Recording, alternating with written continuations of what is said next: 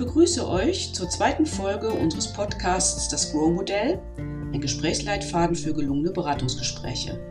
Heute die Klärungsphase. Ihr habt in der letzten Folge einen Überblick über den gesamten Grow-Prozess erhalten und die Orientierungsphase mittlerweile selber in Triaden ausprobiert. Nun können wir gemeinsam einen Schritt weitergehen und unseren Blick auf die R-Phase also die Klärung dessen richten, was eure LAA als Anliegen mit in das Gespräch gebracht haben.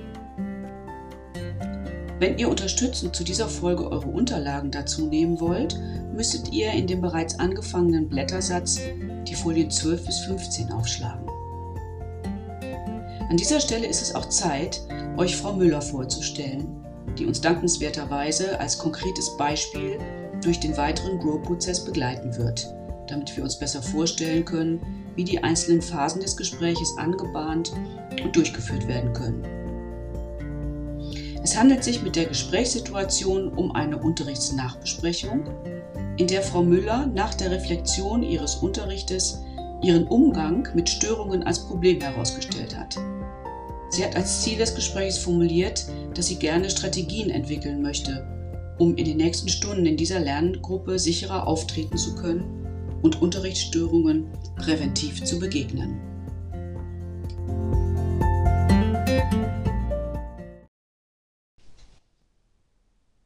In der Klärungsphase kann es in diesem Fall nun darum gehen, gemeinsam mit Frau Müller zu klären, was sie überhaupt als Unterrichtsstörungen empfindet, in welchen Phasen der Stunde diese besonders auftreten und was sie genau tut oder genau sagt, bevor es zu Störungen kommt, beziehungsweise was genau ihre Schüler und Schülerinnen tun und sagen, wenn sie stören. Diese sind nur einige Fragen, die das Problem enger umkreisen und konkretisieren können. Damit wir aber nicht nur um das Problem kreisen, sondern schon ein bisschen in Richtung Lösung schauen, kann es ratsam sein, zu fragen, ob Frau Müller in anderen Lerngruppen bereits erfolgreicher im Umgang mit Störungen war und was davon sie vielleicht auch auf die Klasse 7b übertragen kann. Was hat sie schon versucht? Und was hat geklappt oder was hat nicht geklappt? Oder gibt es Strategien, wo es besser klappt? Oft kann in dieser Phase des Gespräches auch ein Perspektivwechsel den Blick vom Gegenüber öffnen. Wir könnten zum Beispiel fragen, wie wohl die Schüler und Schülerinnen die Situation wahrgenommen haben. Und letztlich können wir auch als Experten und Expertinnen spielen, spiegeln, was wir gesehen haben, ohne an dieser Stelle bereits Lösungen vorzugeben oder zu erklären, was wir getan hätten. Es geht in der Klärungsphase also zum einen darum, das Problem zu konkretisieren, also weg von ich kann mit Unterrichtsstörungen einfach nicht umgehen, hin zu nach der Erarbeitungsphase ist es mir heute nicht gut gelungen, die Aufmerksamkeit besonders von Tom, Sandra und David wieder nach vorne zu lenken und zum anderen den Blick der LAA hin zu konstruktiven Lösungen zu weiten, indem wir zum Beispiel zu Perspektivwechseln anregen. Manchmal hilft es auch, sich den schlimmsten Fall vorzustellen. Wir könnten Frau Müller also zum Beispiel fragen, was denn in ihren Augen am schlimmsten Fall passieren würde, wenn sie nicht auf die Störungen der betreffenden Schüler einginge. Manchmal stellt man durch so eine Frage fest, dass der Worst Case, den sich LAA manchmal vorstellen, so unrealistisch ist, dass man sich davor gar nicht fürchten muss. Die eigene Angst würde sich somit als gänzlich irreal herausstellen.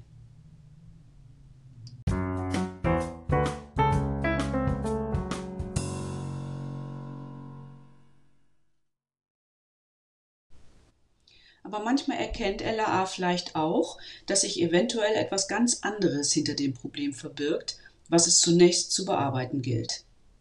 Und da bin ich bei dem sogenannten Eisbergmodell, was einige von euch bestimmt schon kennen.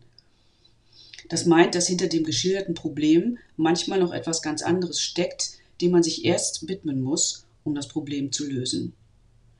In unserem Fall von Frau Müller haben wir bereits ihre Schilderungen dazu. Sie hat uns beschrieben, dass sie es schwierig findet, dass die Schüler und Schülerinnen der Klasse 7b immer wieder zur Ruhe zu bringen. Sie fühlt sich von der Klasse als Autoritätsperson nicht ernst genommen und weiß nicht mehr, was sie machen soll, damit alle auch bis zum Schluss konzentriert mitarbeiten. Frau Müller konnte bereits auf unsere Nachfrage hin konkretisieren, um welche Schüler und Schülerinnen es sich dabei insbesondere handelt, nämlich um Tom, Sandra und David. Und sie hat uns auch erzählt, dass sie die beiden Jungs in einer Pausenaufsicht einem Kollegen gegenüber als äußerst respektlos wahrgenommen hat. Mit Sandra ist sie neulich selber aneinander geraten, als es um deren fehlende Hausaufgabe ging. Auf einen freundlichen gemeinten Rat von Frau Müller, dass Hausaufgaben schließlich dazu dienen, den Unterrichtsstoff zu festigen und dann bei der nächsten Klassenarbeit dann gut parat zu haben, antwortete äh, Sandra total patzig, was kann ich dafür, dass ich das Heft vergessen habe?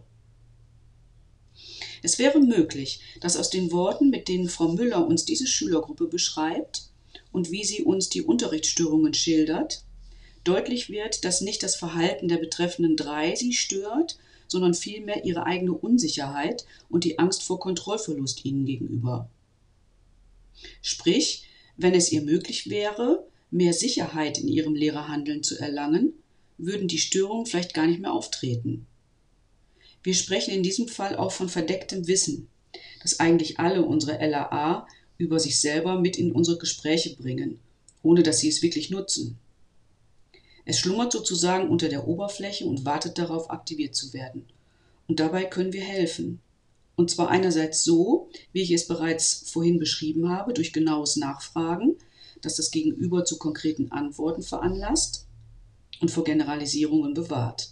Aber wir haben in Beratungsgesprächen noch eine andere Möglichkeit, unser Gegenüber mit den eigenen Wahrnehmung zu konfrontieren.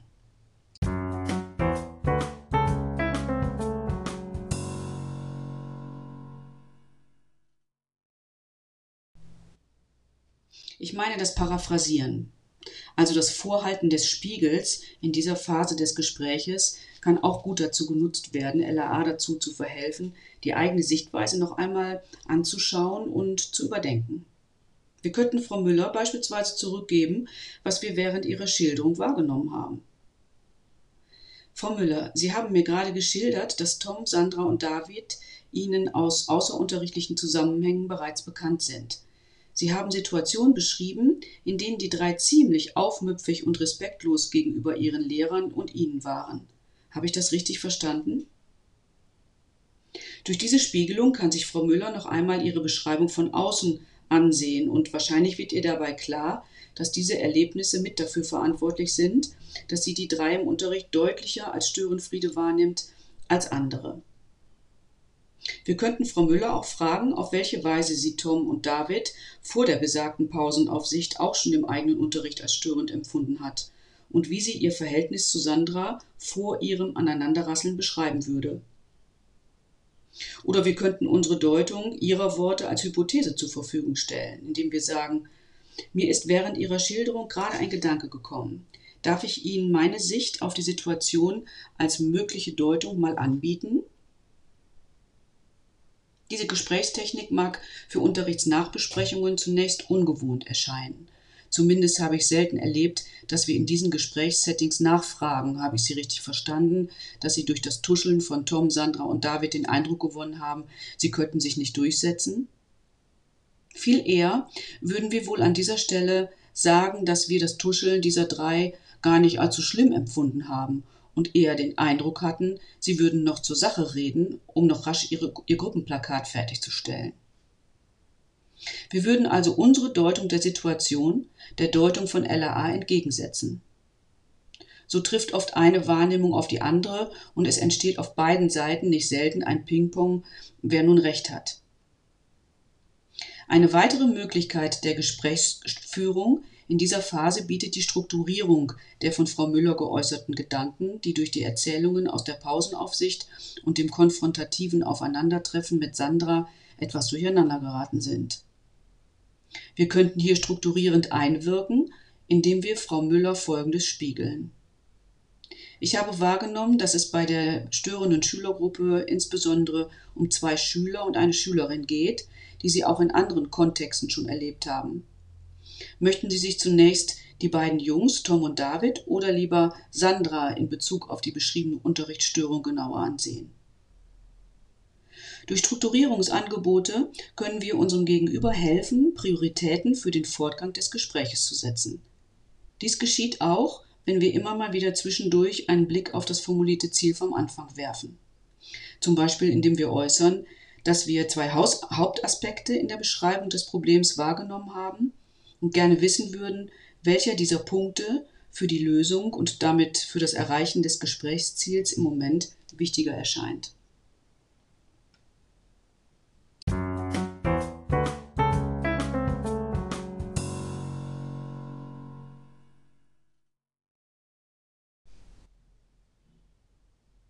Generell besteht die Kunst dieser Art der Gesprächsführung, um die es im Row-Modell geht, wohl im Fragenstellen, ohne dass es wie ein Kolloquium wirkt. Es geht nicht um Fragen, die unser Gegenüber in die Enge treiben, weil sie suggerieren, es gäbe ein richtig und ein falsch, sondern vielmehr um die Fragen, die es ermöglichen, über den Tellerrand hinauszuschauen und solche, die neue Perspektiven erkennen lassen. Wir nennen diese Fragen auch starke Fragen. Man erkennt sie manchmal daran, dass unser Gegenüber erst einen Moment überlegen muss, bevor er oder sie eine Antwort findet. Wenn das geschieht, war unsere Frage auf jeden Fall hilfreich, weil sie einen Denkprozess ausgelöst hat, dem wir unbedingt Raum geben sollten. An dieser Stelle ist es manchmal schwer, die Pause auszuhalten und nicht direkt die Anschlussfrage zu stellen, in der Hoffnung, dass dann die Antworten schneller kommen.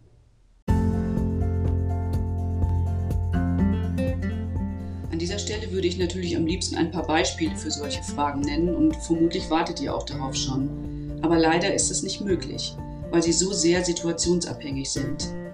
Aber wenn ihr noch etwas genauer wissen wollt, worin die Kunst der starken Fragen besteht, dann hört euch gerne nachher in der Pause die dritte Folge dieses Podcasts an. Da werde ich euch ein paar Tricks zu den starken Fragen verraten, die euch sicherlich Lust darauf machen, diese Fragetechnik in euren Triaden nachher auszuprobieren. Für jetzt sage ich erstmal vielen Dank fürs Zuhören und viel Spaß, wenn ihr nachher in den Triaden selber probiert, diese starken Fragen anzuwenden. Wir hören uns in der Kaffeepause. Bis dann!